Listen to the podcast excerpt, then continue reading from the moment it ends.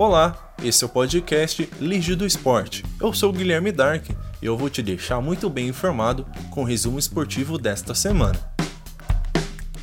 Após reunião virtual do Conselho de Administração da Liga Nacional de Basquete, os clubes chegaram a um consenso sobre a data de início da temporada 2020 e 21 do NBB, no dia 14 de novembro.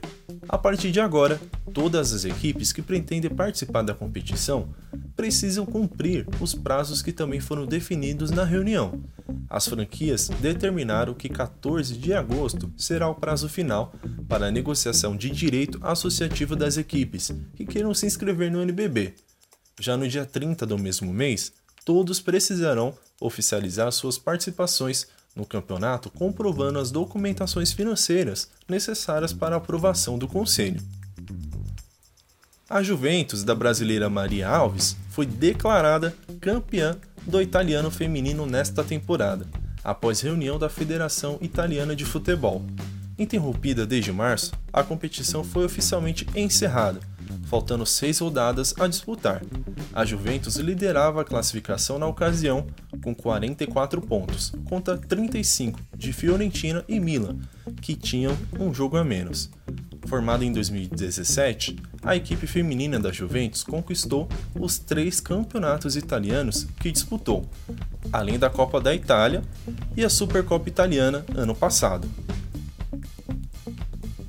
as equipes de Fórmula 1 se uniram à categoria depois da divulgação de uma força-tarefa para promover uma maior diversidade no esporte após os protestos de Lewis Hamilton contra o racismo. Nove das dez escorterias divulgaram apoio ao programa em suas redes sociais. A McLaren foi além e resolveu pintar o ralo aparato de segurança acima do cockpit, com um arco-íris, um símbolo do combate à homofobia. A equipe inglesa também adotou o arco-íris na parte superior de sua logomarca. Fim do jejum. Depois de 30 anos, o Liverpool voltou a conquistar o título do campeonato inglês. Com a derrota do Manchester City para o Chelsea, o time de clube não pode mais ser alcançado e garantiu com sete rodadas de antecedência a taça da temporada 2019-2020. O Liverpool não era campeão do inglês desde 90. Isso mesmo, desde 1990. É o primeiro título dos Reds na era da Premier League, que existe desde a temporada 92-93. É o 19 no total. Agora, o time vermelho encosta no Manchester United, maior vencedor da Inglaterra, com 20 taças.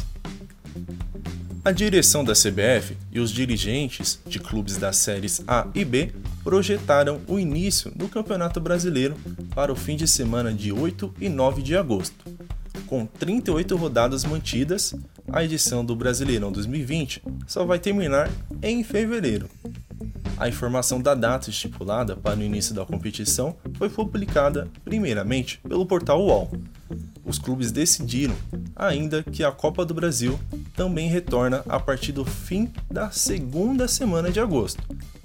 A CBF vai remarcar as 38 rodadas do Brasileirão e também as partidas da Copa do Brasil. Serão dois jogos por semana, exceção ao espaço das datas FIFA previstas para voltarem em setembro.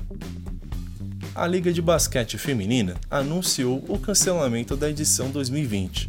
Segundo o comunicado da organização, a decisão foi tomada em conjunto pelas oito equipes participantes, devido à insegurança provocada pela pandemia do novo coronavírus para o retorno dos jogos.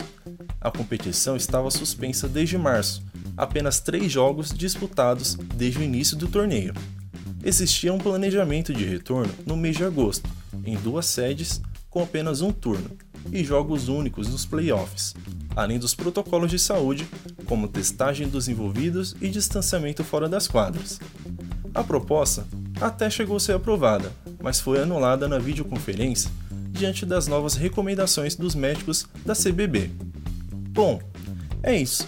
Esse foi o resumo da semana e o Lídio do Esporte volta no próximo sábado. Até lá!